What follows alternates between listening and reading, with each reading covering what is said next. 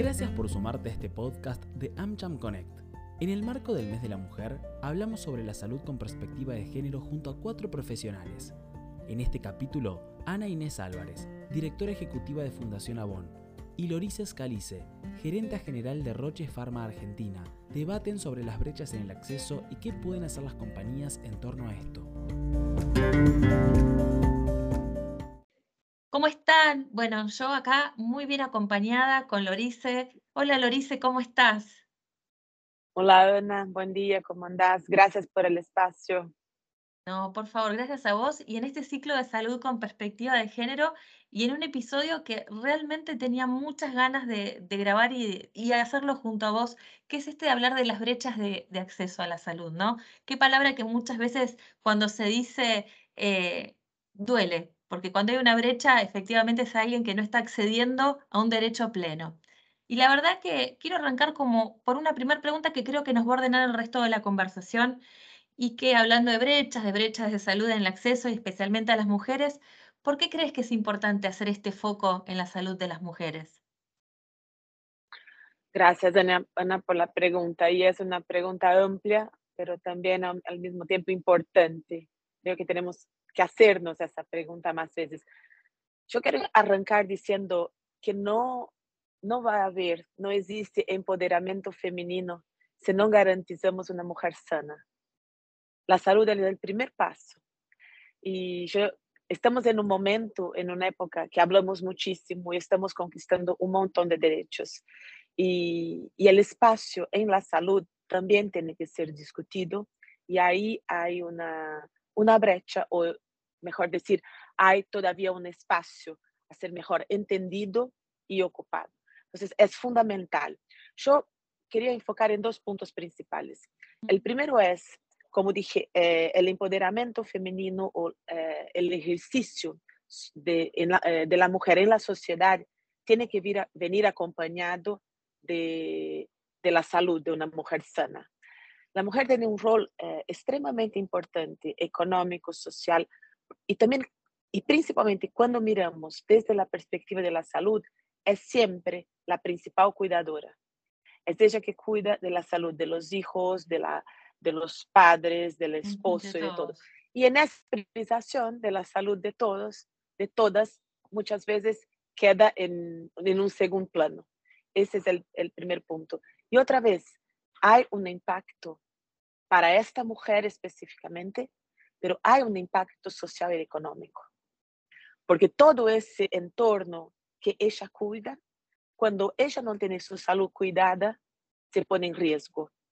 Entonces creo que por ese diría que es el principal punto de atención para nosotros de la importancia de cuidar la salud de la mujer. Para tener una sociedad sana, para tener una mujer empoderada, necesitamos arrancar antes que nada en garantizar su salud. Mira, me la anoté y creo que va a estar en esas frases, viste, que uno dice, ¿quién la dijo? Me voy a anotar claro que me la dijiste.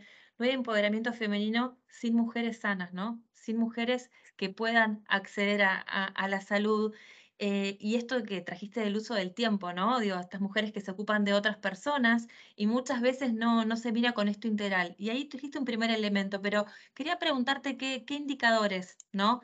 Eh, ¿Te parece a vos que revelan estas barreras? que hacen que las mujeres no puedan llegar a un cuidado integral. ¿Cuáles crees que son algunos indicadores que para las personas que nos escuchan les va a hacer mucho sentido?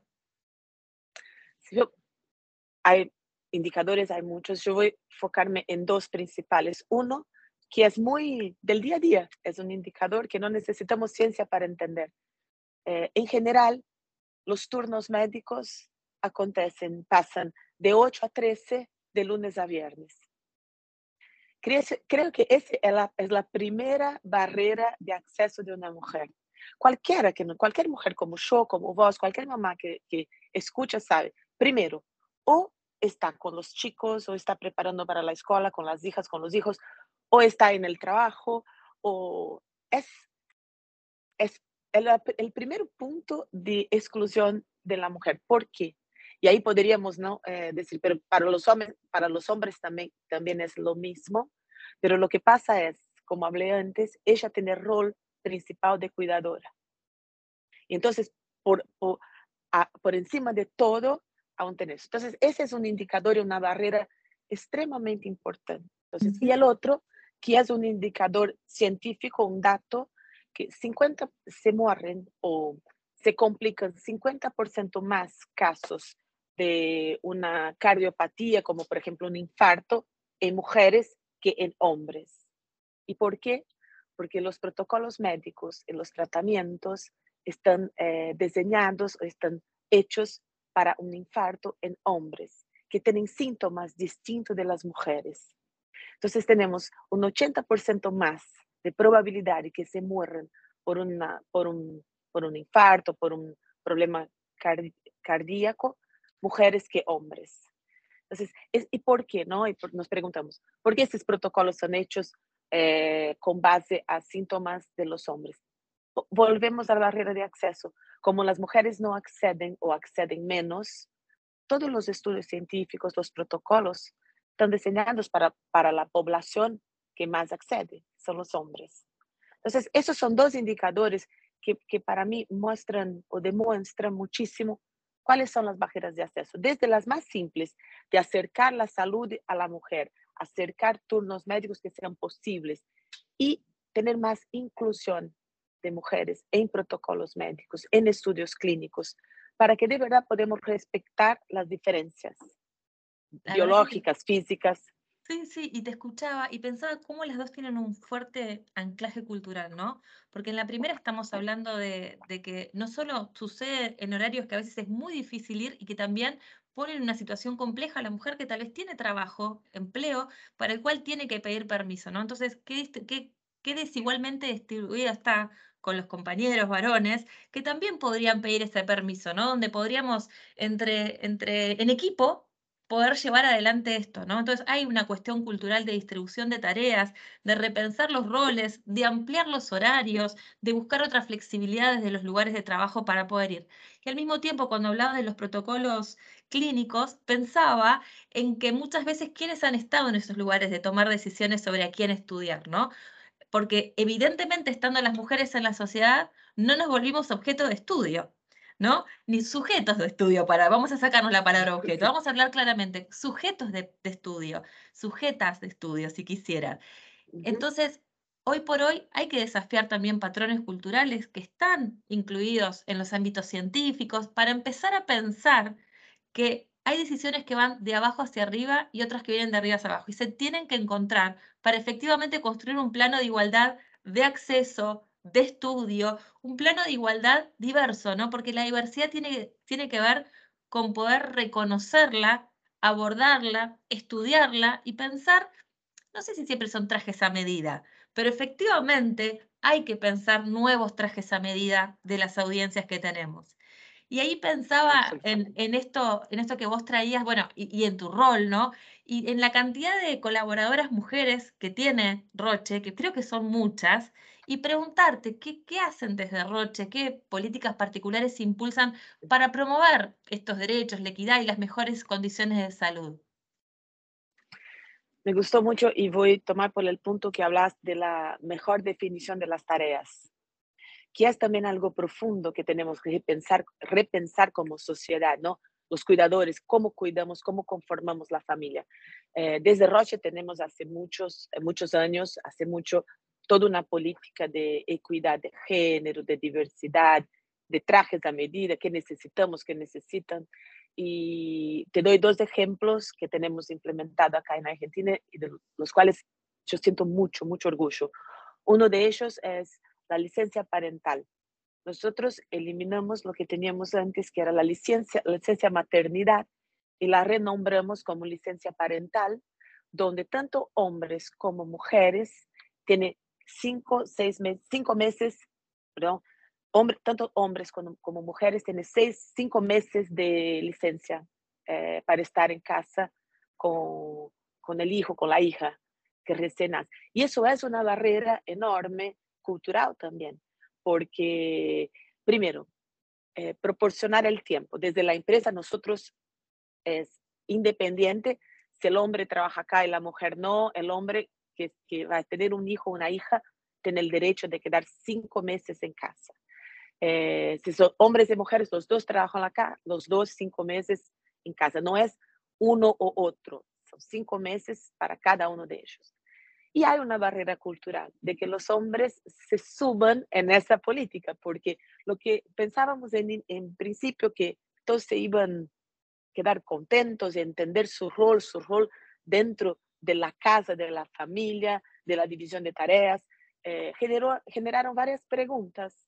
Entonces, bueno, yo agradezco, pero en un mes ya vuelvo porque estamos bien, con mi mujer estamos bien.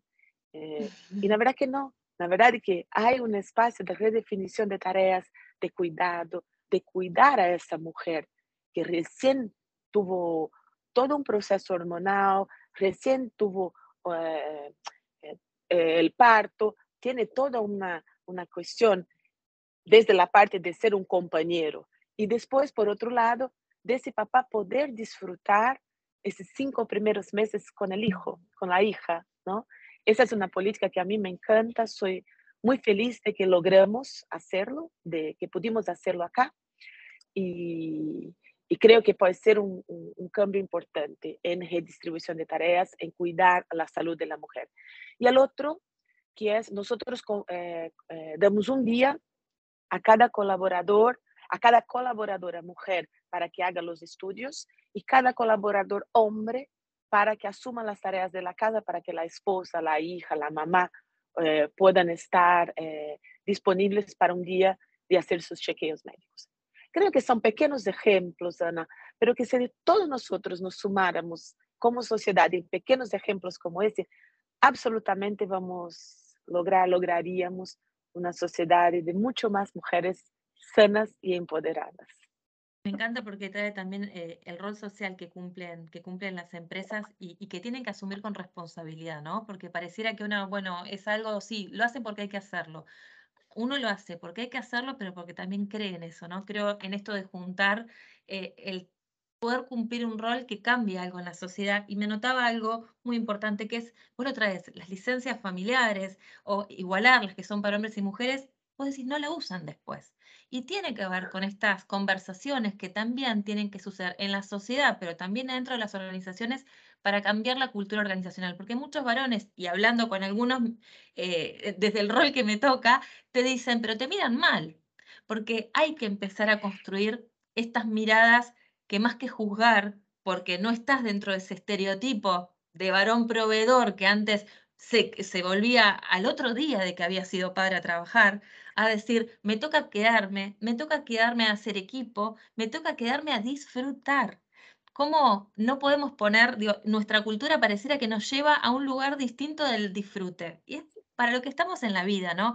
Y saber que desde tu espacio de trabajo ese tiempo está garantizado, no te van a mirar mal, eh, es creo algo muy importante y siempre hay que fortalecerlo en las conversaciones. Y la verdad es que yo que soy bastante curiosa en redes, vengo viendo que hay un proyecto en Roche, que la verdad es que quiero saber más del el X Project. Quiero saber de qué algo vi, puedo decir que conocí por las redes, me alegré por las redes, pero quiero que nos cuentes y a las personas que están del otro lado, ¿qué es el X Project? Es un proyecto global. Gracias por preguntar y por la curiosidad de eh, eso queremos con el proyecto. Primero que mucho más personas accedan, tengan la información. Es un, es un proyecto global de mm, masivo que tiene como principal, principal eh, eje buscar discutir y generar conciencia, datos, estudios sobre equidad en salud para la, equidad, ¿no? Que las mujeres y los hombres tengan eh, mismo acceso, que las barreras sean conocidas para que, que podamos hacer algo y removerlas. Entonces, es un, un, proyecto que en todo el mundo eh, estamos todos trabajando con, la, con, el mismo, con el mismo impulso de generar datos, de generar conciencia, de, de poner, poner luz sobre, sobre el tema, de que todavía, aunque tengamos evolucionado un montón, aunque tengamos tenido un montón de, eh, mucho más acceso, todavía falta, falta un recorrido, falta recorrido de datos, de conciencia, en la toma de decisión. Lo que queremos lograr con eso es que a partir de, la, a partir de esa conciencia generada se pueda trabajar mucho más con ciencia, con remoción de barreras culturales, sociales, para que absolutamente al final eh, podamos, sin decir que tenemos una sociedad de mujeres sanas. Y a partir de ahí vamos a construir una, una sociedad de mujeres empoderadas.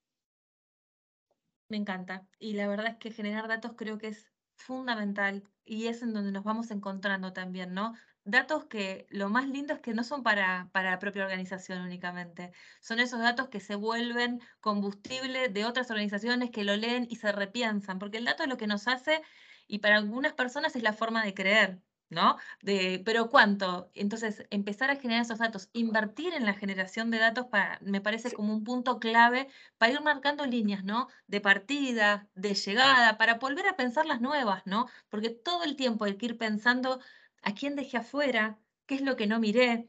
Y de alguna manera creo que el X Project viene para eso, ¿no? Para generar datos, para hacer alianzas, para, para hacerlos. Y yo, además de agradecerte por este espacio, quiero terminar con, con lo que vos dijiste al principio, que es que no hay empoderamiento femenino sin mujeres sanas, ¿no? Sin mujeres que puedan tenerlo. Y en esto hay que pensar que no hay un solo actor que lo vaya a garantizar.